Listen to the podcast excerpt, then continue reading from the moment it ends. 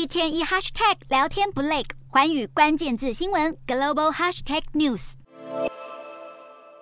美国众议院议长麦卡锡周四表示，有关联邦债务上限的谈判最快可能在本周末达成原则性协议，还预估众议院将在下周之前考虑达成协议。而市场对债务上限谈判抱持乐观态度，美股四大指数集体收红，道琼指数劲扬一百一十五点一一点，收三万三千五百三十五点九一点；纳斯达克上涨一百八十八点二四点，收一万两千六百八十八点八四点；标普五百小涨三十九点二八点，收四千一百九十八点零五点；非半指数上扬九十八点。点八一点，收三千两百二十三点四九点。欧洲股市方面，市场乐观看待美国调高举债上限的谈判能够成功收尾，得以避免灾难性的债务违约，促使全球股市今天多半走扬。欧洲三大股市都收高，英国股市小涨十九点零七点，收七千七百四十二点三零点；德国股市上扬两百一十二点零六点，收一万六千一百六十三点三六点；法国股市上涨四十七点四五点，收七千四百四十六点八九点。以上就是今天的欧美股动态。